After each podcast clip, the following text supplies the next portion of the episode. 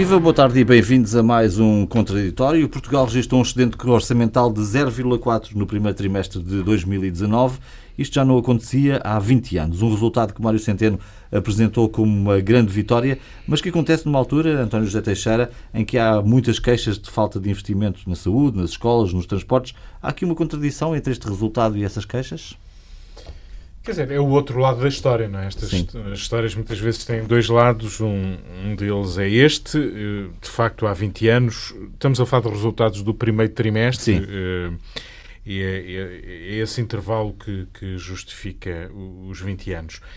Obviamente que é bom dizer que ter um excedente orçamental num país como o nosso, que em regra tem déficits, não tem excedentes, é obviamente um indicador uh, bom para o país, para a imagem do país, para as contas públicas, para, para o futuro. Mas obviamente que este, este orgulho que o Presidente da República, aliás, muito rapidamente assinalou, e que será um orgulho nacional que todos partilharemos, tem um outro lado que é desde logo visível num tema de todas as semanas. Podíamos fazer debates todas as semanas sobre o setor da saúde, das maternidades, as taxas moderadoras, os especialistas, a falta de médicos, as greves da próxima semana, que repetem greves uh, repeti uh, recorrentes uh, há muito tempo. a verdade é que os problemas da saúde, por exemplo, embora Mário Centeno, no dia em que anunciou em que o INE anunciou o excedente orçamental, Mário Centeno eh, negasse que houvesse cativações no Serviço Nacional de Saúde. Não, diz pelo contrário que há médicos como nunca disse houve. Disse que nunca houve tantos médicos no Serviço Nacional de Saúde. Bom, tudo isso até poderá ser verdade, eh, o certo também, e, e, também é verdade, que as dificuldades que o Serviço Nacional de Saúde tem, falta de material no, no IPO, falta de médicos nas maternidades, um verão preocupante que aí vem nessa matéria, eh, tudo isso são problemas que nos afetam. Eh, eu julgo que nunca, talvez, tivéssemos querido ou queiramos discutir todas as implicações, o que é que o Serviço Nacional de Saúde eh, comporta de responsabilidade para a sociedade portuguesa e para o país, num país cada vez mais envelhecido. Nunca Essa falamos é questão, disso. É? Essa é uma questão. É que nós temos uma procura hoje do Serviço de Saúde, hoje, eh, e que no futuro será maior ainda, eh, que tem em conta precisamente a longevidade, o envelhecimento da população e, portanto, os recursos necessários para uma boa resposta no serviço de saúde são cada vez maiores e são uma responsabilidade eh, que devemos colocar a todos e aos governos que nos representam. Mas a verdade é que estas cativações, a verdade é que este garrote esta disciplina, esta uh, contenção. O Presidente da República, aliás, disse, teve algumas. Um, frases interessantes depois do elogio, do orgulho, ficou o mas. E o mas é, bom, os governos em anos eleitorais costumam ser contidos no início do ano, depois abrirão os cordões à Bolsa eh, e, portanto, nesta matéria de serviços públicos e dos sacrifícios a que foram submetidos eh, no tal outro lado do excedente orçamental, eh, porventura até ao final do ano, poderemos ter boas notícias, embora haja quem diga e até agora foi assim, a popularidade de Mário Centeno também poderá ter essa explicação, é que se calhar a sociedade e os eleitores gostam de quem tenha contas apertadas, de quem tenha rédeas curtas relativamente aos gastos de, de dinheiro ou investimento e porventura até será popular eh, esta atitude perante os serviços públicos. Eh, será uma contradição, é um paradoxo para as uhum. reclamações que ouvimos todos os dias, mas quem sabe esse abrir de cordões à bolsa não esteja nas intenções na agenda do Partido Socialista e do Governo. A verdade é que Marcelo alerta para a necessidade de eh, encontrar soluções para os serviços públicos. É verdade que, do pouco que conhecemos dos programas eleitorais, nomeadamente o PS, os serviços públicos estão lá como uma exigência para o futuro, mas estes números só foram possíveis, só são possíveis, obviamente, eh, com um garrote apertado em relação à despesa pública. E isso eh, devia obrigar a reflexões mais responsáveis sobre o que queremos fazer com muitas funções que o Estado costuma assegurar. Funções de soberania, na justiça, eh, na segurança, funções importantíssimas na educação, na saúde e, portanto, acho que há aqui um problema que é sempre o, é o problema de sempre, que, de onde chegamos, que é este país precisa de produzir mais riqueza e ainda é curta a produção de riqueza em Portugal. Estamos aqui, Luísa, como nas nossas, em nossas casas, eh, às vezes é preciso poupar, às vezes é preciso gastar, não é? E esse é o dilema. E eh, Também só se pode gastar, gastar quando depois. já se poupou. Sim. Uh, num país é um pouco diferente, não é? Uh, é verdade isto, e é verdade também que, quer dizer, quando, eu, quando o Mário Centeno foi entrevistado na, na televisão, Uh, ele disse na, na, TVI, ele disse que uh, esta excedente orçamental, o tal uh, que, o, que o António referiu, referiu de, do primeiro trimestre, não é? Sim. Não, não é ainda o, digamos que é um caminho para o déficit de 0,2, que é aliás o mesmo que o FMI prevê para, para Portugal. Um, foi devido à dinâmica da economia, leia-se mais empregos, mais uh, descontos para a segurança social, mais receitas, não é? E no mercado de trabalho, portanto, os mais empregos. E, obviamente, também à baixa das taxas de juros. Eu acho que, efetivamente, como disse o, Marcelo Rebelo de Sousa, não há bela senso não, uh, isto tem hoje... Uh, nós fazemos esta ligação imediata à situação no, no, no setor público, ou melhor, nos vários setores públicos, nos transportes, na saúde, na educação, etc., mas também por força das nossas próprias percepções, não é? Eh, eu não tenho a certeza se uh, hoje usa-se muito e abusa-se, diria eu, da palavra caos. É um caos nos transportes, Sim. é um caos na saúde, é um caos nisto. Eu, e crise, não é? Sim, eu preferia uma frase menos, um, um, adjetivo menos, ou um qualificativo menos brando, mais brando, mais brando, porque acho que efetivamente eu sou uma utente dos serviços de saúde, não me deparei ainda com nenhum caos, embora, enfim, uh, saiba quais são as regras em, em, termos de marcação de consultas, etc. E, e também não me vejo obrigada a, a ter de esperar por meses uh, por, uma, por, uma, por, uma, por uma operação, nunca me vi obrigada Sim. a isso.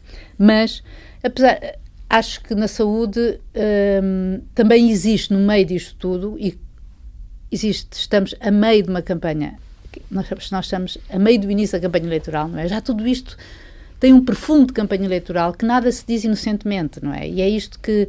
Por isso eu dizia que é, devemos ser um pouco cuidadosos com as palavras. Em relação aos transportes públicos, é a mesma coisa. Nós aqui, aliás, já debatemos isso e quando constatamos que as, uh, os espaços sociais eram uma medida obviamente eh, de grande justiça social e com grande impacto na sociedade e que esperávamos que houvesse uma resposta.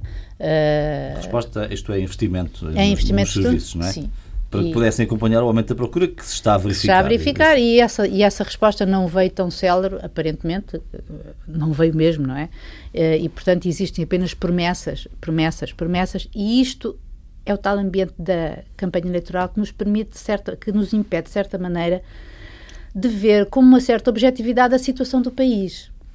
Eu acho que efetivamente o Serviço Nacional de Saúde está em crise, mas também vai estar e cada vez mais enquanto efetivamente o, não, não for feita uma reforma uh, estrutural, que não sei se é só por mais dinheiro, mais dinheiro, mais dinheiro, mais médicos, mais médicos, mais médicos, que ninguém sabe ainda onde vai buscar. No meio Sim. disto tudo há uma grande falta de comunicação e de. Hum, não é falta de comunicação, é de erros de comunicação, porque, por exemplo, aquilo que nos chocou a semana passada, ainda nos choca, que é a história das, do encerramento eventual das, das, das, maternidades, das maternidades afinal não era bem assim. A rotação alternada. Sim, afinal continuavam a, a, os doentes continuavam a ser recebidos, a, o, afinal eram só as, as carrinhas do INEM que não iam para não iam tinham ali uma certa distribuição diferente da habitual.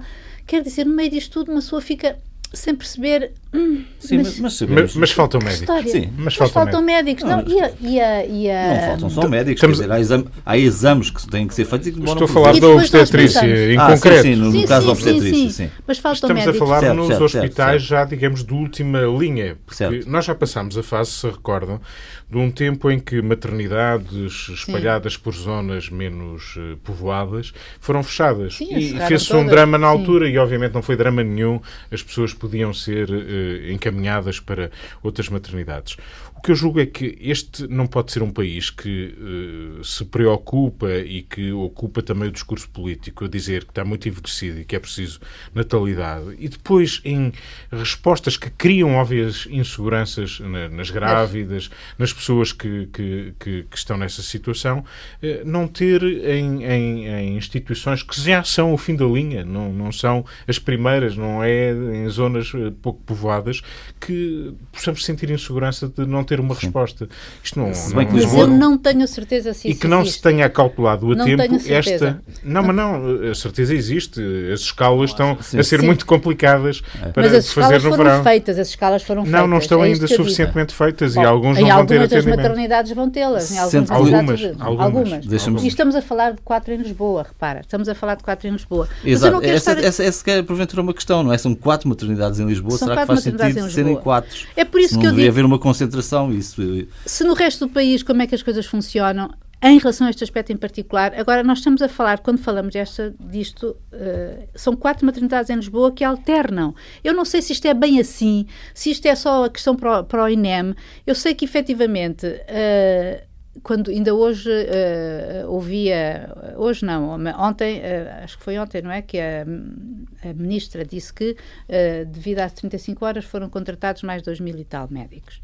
Uh, eu lembro-me que na altura as 35 horas foram muito, uh, digamos, a, a, reintrodução das 35 horas uh, foi uma, uma lei, hum, uma medida extremamente polémica, extremamente polémica, mas era, obviamente, naquela altura, lembro-me disso, quer dizer, foi em véspera de uma aprovação de um orçamento de Estado, quando a gente estava a caminho disso, e, portanto, foi a moeda parece-me, foi a moeda a pagar na altura pelo governo PS uh, eh, para, para ter on board uh, logo no princípio da legislatura uh, hum. o PC e o BE. Uma construção da geringonça.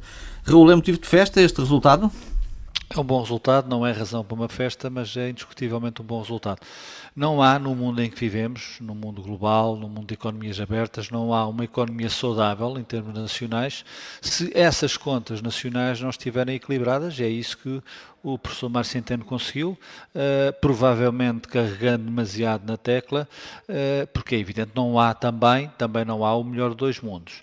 E para haver existência orçamental, para que a dívida pública em quatro anos, julgo que é esse o objetivo uh, do futuro Primeiro-Ministro António Costa, uh, ficar abaixo dos 100% do PIB, uh, é evidente que há outros serviços, há outras necessidades que têm que ser doseadas e provavelmente castigadas. a saúde não é, não é, um, não é um país de beleza, a saúde tem sofrido muito, muito com, com aquilo que não é só a questão do, das cativações do, do, do Dr. Centeno. É evidente que há mais utentes, as pessoas vivem mais mais. Portanto, quando o governo diz, mas entraram mais 8 ou 9 mil médicos, eh, esquecem-se de dizer uma coisa, eh, que se calhar há mais 8 eh, ou 9 mil utentes, ou, se calhar 20 mil utentes. Este número, obviamente, não tem da minha parte qualquer rigor.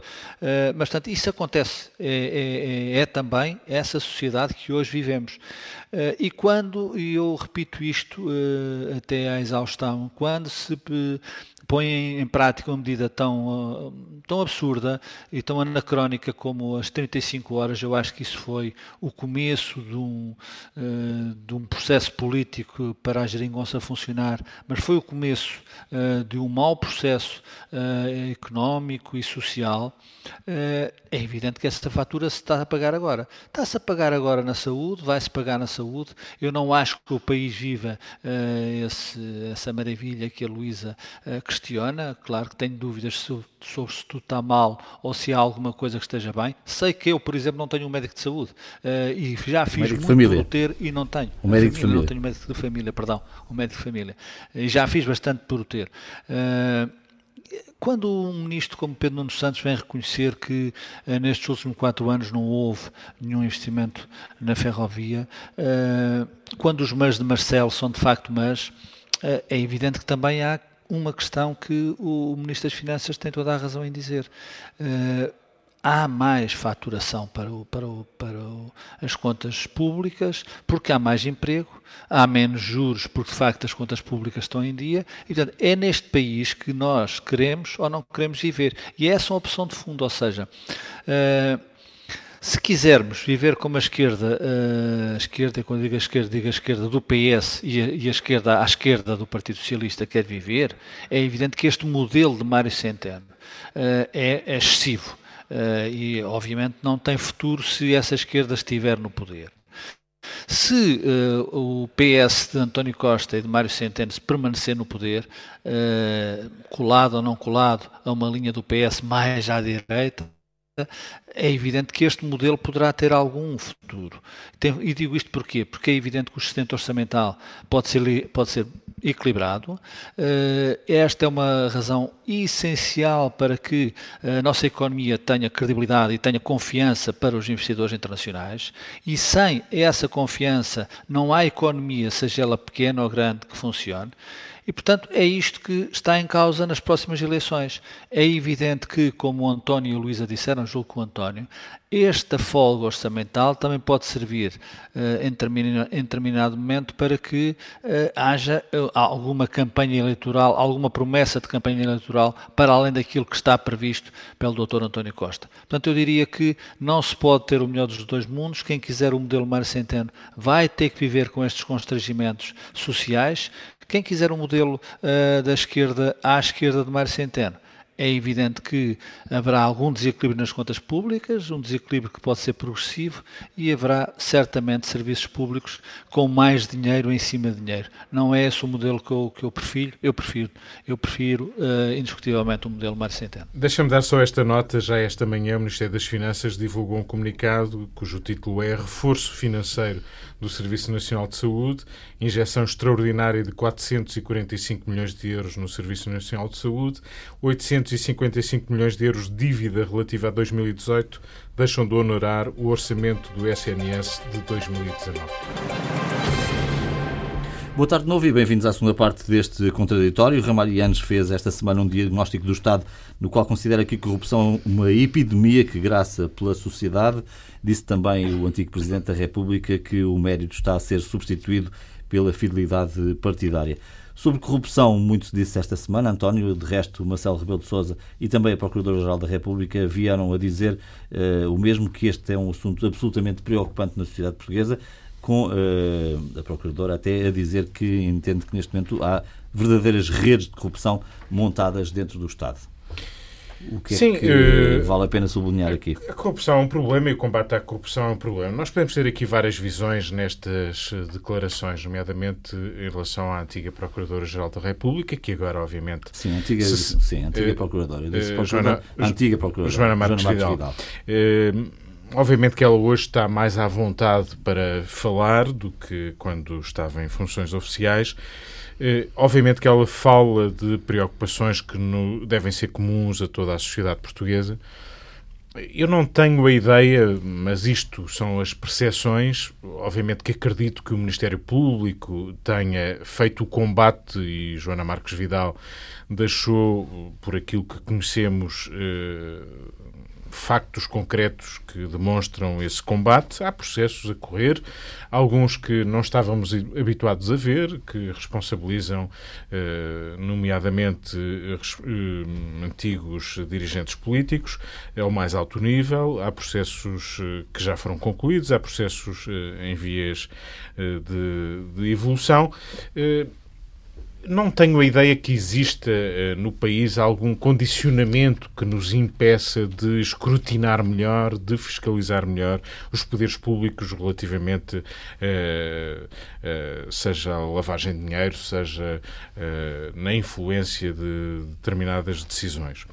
Sabemos que há algumas burocracias que elas próprias fomentam este tipo de procedimentos. Quando, de uma forma recorrente, vemos ano após ano que o Estado não é capaz de resolver a tempo e horas concursos públicos. Por exemplo, os meios aéreos para o combate aos incêndios. Ainda está para vir o ano em que o concurso público foi concluído para todos os meios aéreos necessários e não é preciso um ajuste direto. Ainda está para vir o ano. E, portanto, há qualquer coisa aqui de errado. Obviamente que os agentes privados se organizam para que essas coisas aconteçam, os recursos, etc. A dificuldade em encontrar interessados para esses, para esses uh, concursos e, portanto, não são inocentes nesse procedimento de certo. Uh, mas o Estado tem que encontrar medidas de ser mais expedito para garantindo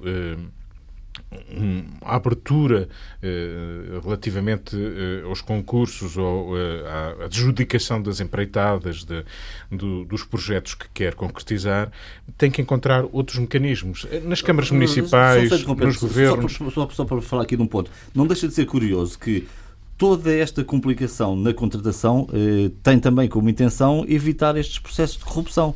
Ou seja, nós temos um sistema tão complexo eh, para que o concurso seja justo depois acabamos por não conseguir fazê-lo e ter que ir a ajuste direto. Ajuste direto. É, é, é quase isto absurdo isto. Da Câmara Municipal uh, à empresa pública, ao Governo, isso acontece a cada passo. E, portanto, há qualquer coisa de errado nisto tudo que merecia uh, revisão.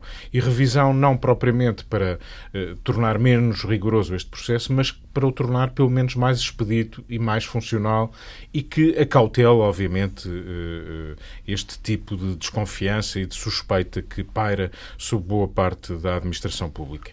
Eh, a corrupção é um assunto sério, mina a credibilidade eh, no Estado, na democracia, eh, é um problema em Portugal.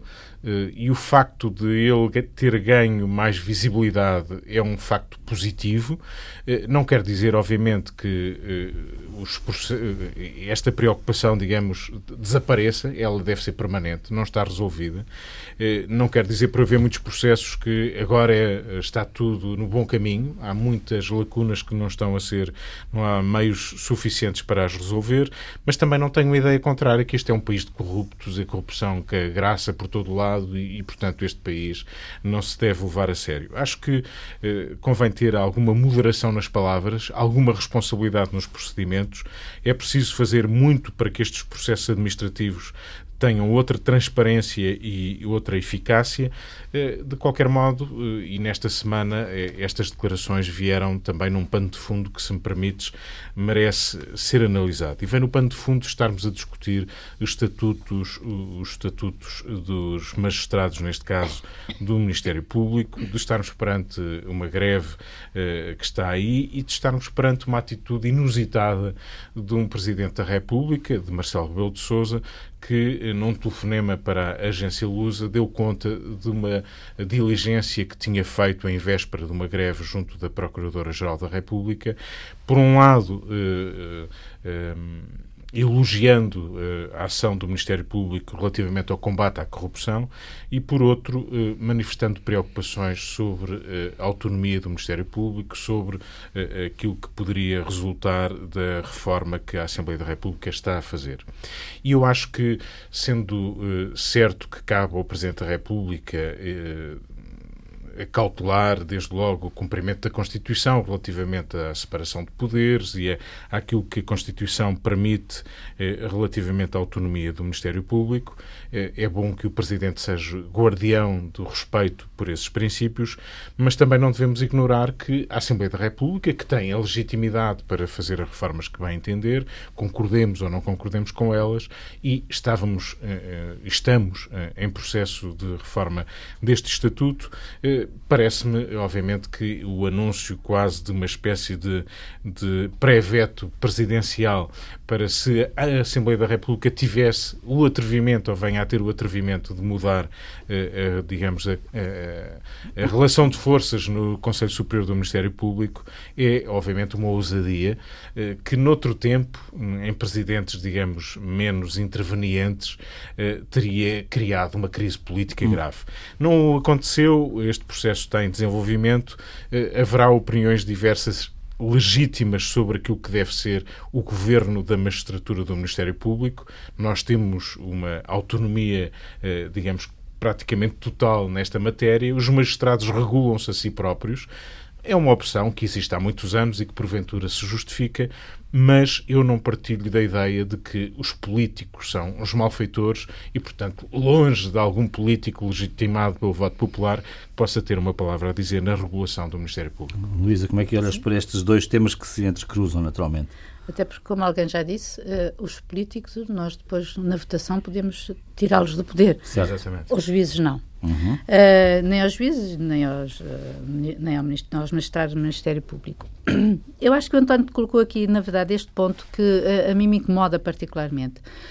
eu acho que os, um, os magistrados, efetivamente, são uma corporação, digam o que disserem, são ok, titulares, não são titulares da, de soberania, mas são efetivamente uma corporação e, como tal, votam dessa maneira. Esta greve era o objeto três dias que se cumprem hoje, uh, era uma, é uma greve que visa não só, visava não só aquilo que eles já tinham obtido, que era os aumentos salariais, uh, o que eu acho espantoso, quer dizer, que fiquem nos seus postos mais elevados a ganhar mais que o Primeiro-Ministro, uh, portanto acho que urge uma lei para aumentar o salário do Primeiro-Ministro, porque senão isto, às tantas, há uma inversão completa de valores, e, e por outro lado, em relação uh, fazer greve em relação aos poderes e à tal relação de forças do Conselho Superior do Ministério Público. Uh, dizendo que, usando um argumento de certa maneira perverso e ao contrário, que é ao aumentarem o número de não magistrados públicos, no ativo pelo menos, um, no Conselho, portanto isto vai impedir, vai implicar, uh, vai implicar com a autonomia, porque Sim, depois deixamos, da autonomia. De, depois deixamos de ser só nós uh, a fazê-lo. Ora, acontece que quem nomeia é a procuradora, não é? A procuradora é a que faz isso, não é? Não é o sindicato. É? E, que é uma coisa aqui, quem tem esses poderes é a Procuradora, não é o sindicato, e não me parece que a Procuradora tenha feito greve ou tenha mandatado os sindicatos para o fazerem. A corrupção em si, em Portugal, é um tema recorrente e nós também sabemos que é um, Uh, o general Ramalhianos falou numa epidemia, há quem diga que ela é endémica, há pelo menos alguns níveis pequeninos, ou, ou não é pequeninos, é, há gradações de corrupção e tolerância hum. em relação à corrupção, à cunha, à, à nota de não sei quanto que se mete no dossiê porque alguém ajuda a consultar, etc, etc. Estou a falar nos tribunais, por exemplo, e, e isto é uma... E, e, isto, é, neste momento, e recordo ainda o, o, a intervenção que fez o, o, João Miguel Tavares, que falou também em relação à corrupção. No 10 de junho.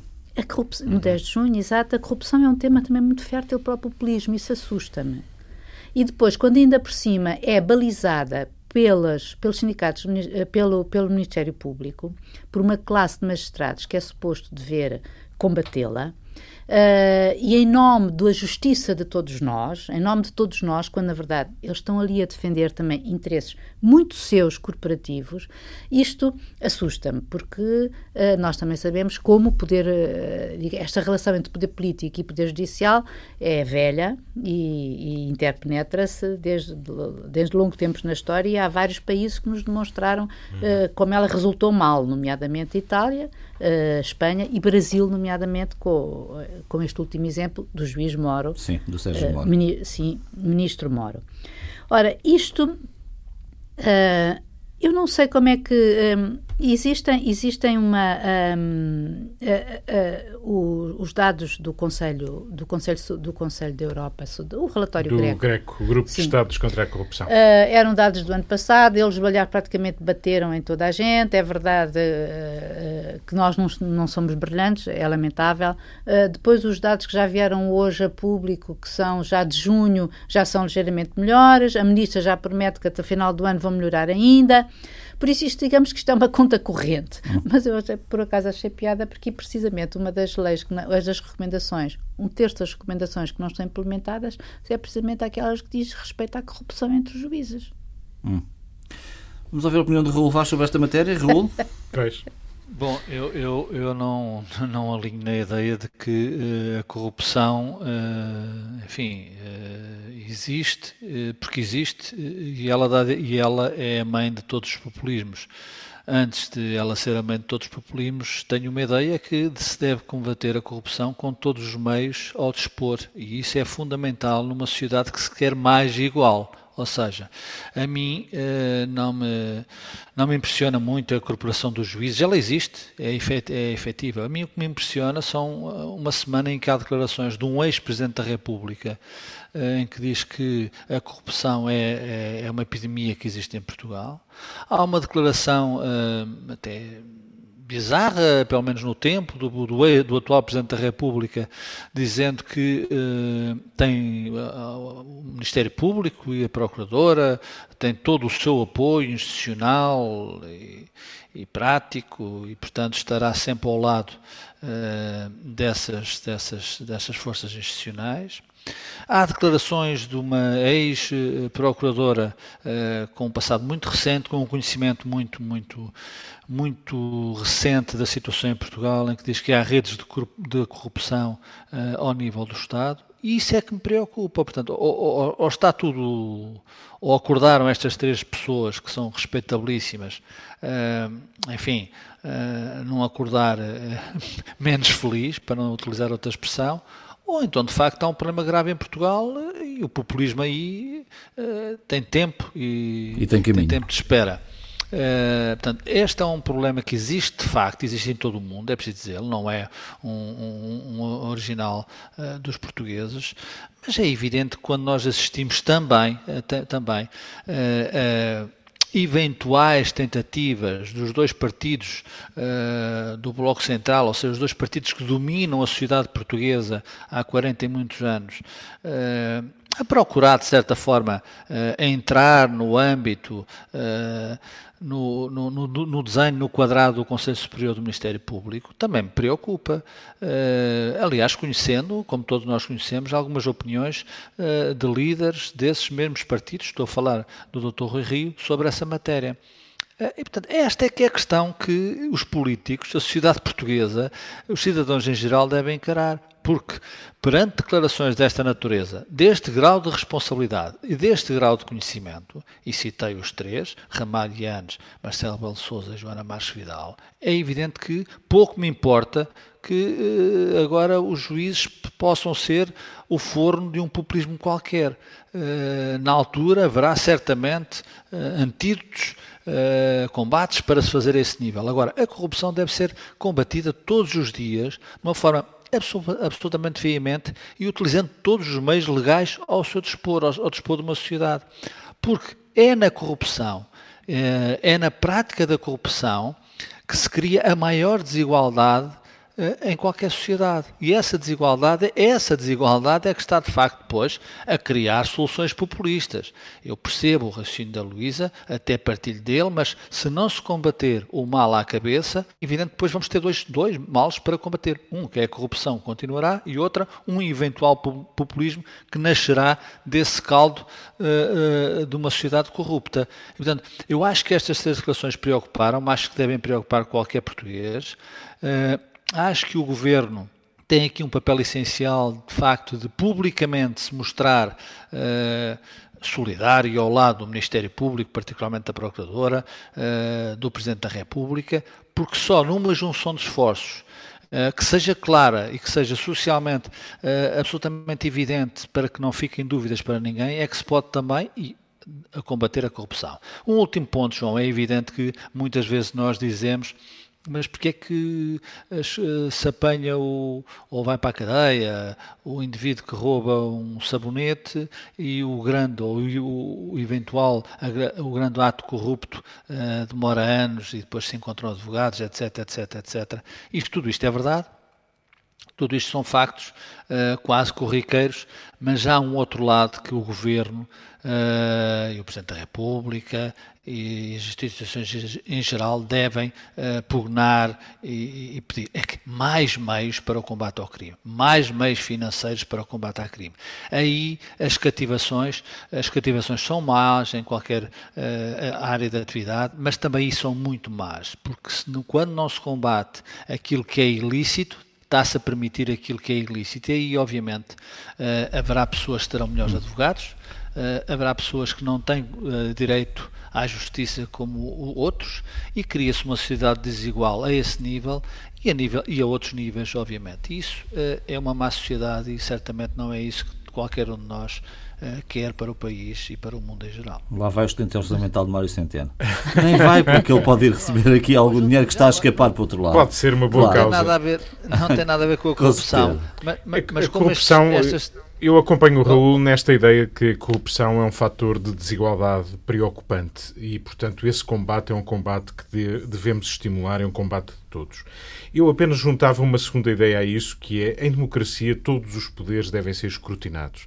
Todos os poderes devem ter limites, devem ser limitados. E, como a Luísa há pouco dizia, nós, em relação à política, podemos, apesar de tudo, com todas as limitações, mudar de políticos. Temos mais dificuldade em algumas eh, ocupações e nós estamos aqui, neste particular, a falar não de juízes, mas estamos a falar de procuradores. Não é a mesma coisa, Não. embora eh, todos sejam dignos de autonomia. E, portanto, eh, obviamente que é inquestionável a autonomia dos juízes e, ainda assim, nós devemos eh, procurar que seja possível, de uma forma equilibrada, encontrar mecanismos de fiscalização e de escrutínio de todos os poderes do Estado digo, de todos os poderes do Estado. O Ministério Público é pressuposto representar o Estado e o interesse dos cidadãos. Obviamente que a sua eh, eh, a exigência de prestação de contas e de responsabilidade é ainda maior.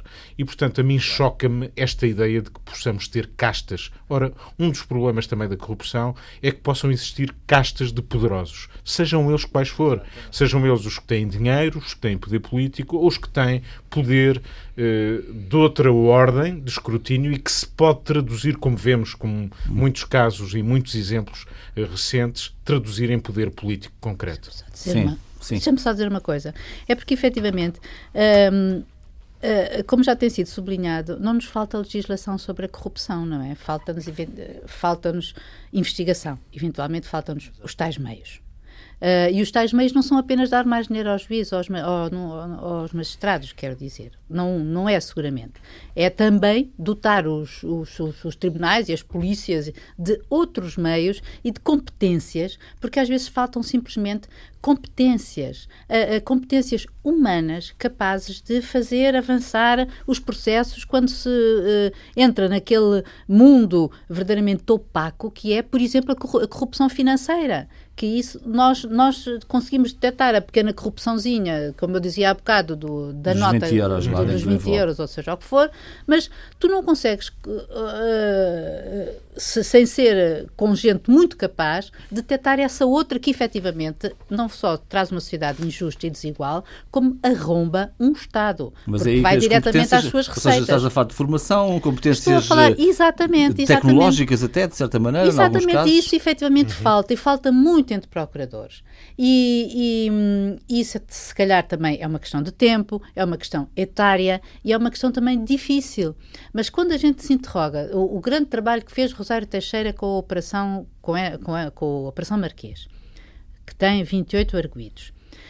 Quer dizer, se calhar era muito mais eficaz, eh, nós não sabemos quando é que aquilo vai ser resolvido. Há cenários eh, catastróficos, que só da, catastróficos, entre aspas, não é? Sim, Pessimistas, sim. de que só daqui a anos Sim. que vamos conseguir saber alguma coisa de, de luz ao fim do túnel. Se calhar era mais simples não permitir este tipo de mega processos que nunca sabemos nada, ficamos sempre com essa dúvida, foi ou não culpada e tal, e ficamos com a percepção, a nossa própria percepção, e eh, fazer é haver um caso, há um arguído, ou não há só um, mas enfim, as coisas fossem divididas, as coisas, acho que isso ajudava, era uma medida muito simples, eu acho, em termos de justiça, que era capaz de fazer muito para a percepção da justiça entre os cidadãos portugueses. Porque, tal como disse também o Presidente da República, uma justiça lenta não é justiça, não é verdadeira justiça. É uma questão também, Raul, essa questão do tempo da justiça é uma questão também preocupante. É, é uma questão preocupante e, e estou inteiramente de acordo, quer dizer, tem que se dar, tem que se formar, formar, investir na formação das pessoas. Uh, eu, deixa-me dizer-te que uh, uh, não percebi porque é que Joana Marques Vidal foi substituída, sem pôr em causa a qualidade da nova, da nova procuradora, mas Joana Marques Vidal estava a fazer um excelente trabalho e, portanto, eu acho que devia ter continuado. Uh, o novo uh, diretor-geral da Polícia Judiciária, Dr. Luís Neves, parece-me ser uma pessoa muito capaz e já com uma formação uh, acima daquilo que provavelmente é necessário. E, portanto, é nesse investimento em pessoas, é neste investimento em meios de investigação, de combate ao crime que que se faz a diferença ou não. E eu não tenho assistido a isso. De facto, os portugueses não têm assistido a isto. Não, direi, não direi que a justiça é um parente pobre da, da, nossa, da nossa democracia, mas não é, não é certamente um dos parentes mais ricos da nossa democracia, bem entendido em termos de investimento. Eu julgo que a justiça, uh, sem uma boa justiça, não há qualquer democracia que funcione bem a nível de saúde, a nível de educação, a nível de investigação, a nível de ciência. A justiça é uma, uma, uma espinha uh, fundamental dorsal de qualquer sistema democrático. E enquanto isso não se perceber, enfim, uh, andaremos com estas declarações muito preocupantes de um ex-Presidente da República, do atual Presidente da República e da última Procuradora-Geral da República. Isto certamente, a mim, pelo menos, deixa-me incomodado e preocupado. Tinha aqui uma lista de outros temas que gostaria muito de discutir esta semana, já não vamos ter tempo, nomeadamente a questão. a crise. Só dizer Sim. uma coisa. João, deixa-me só acrescentar Sim. uma coisa que foi também um, um, episódio que me chocou esta semana. Uh, foi uh, o veto do Partido Comunista Português à eleição de Marisa Matias para presidente do Grupo de Esquerda Unitária Europeia. Uh, isto diz tudo o que é o Partido Comunista Português e diz tudo, sobretudo, o que é a raça humana, a inveja da raça humana. Sinceramente, eu estou-me a rir, mas fiquei triste com isto porque era bom que Marisa Matias, portuguesa como nós, fosse presidente, e por mérito, e por mérito certamente, uh, fosse presidente do Grupo de Esquerda Unitária Europeia e não é porquê? Não é porque o Partido Comunista Português não quis. E o cipriota? Uh, isto, isto, não chegava, mas, mas sim, mas a censura não, sim, mas, partilha. Não, sim, podia não chegar. É. Podia não, não chegar, em serviço, mas, uh, Vamos fechar podia, assim. Não brinco em serviço. E isto, isto também é Portugal. Uhum. Vamos fechar assim. Naturalmente, vamos ter muito que conversar sobre eleições nas próximas semanas. Tínhamos também aqui a questão da, da intervenção de Carlos César nas jornadas parlamentares do Partido Socialista, que caiu muito mal no Bloco e no PCP, dizendo que se os parceiros de coligação vissem as suas medidas aprovadas, eh, Portugal poderia voltar ao tempo da bancarrota. Não foi nada bem recebida esta declaração de Carlos César, mas naturalmente sobre eleições falaremos nas próximas semanas. Bom fim de semana, boa semana, até sexta-feira.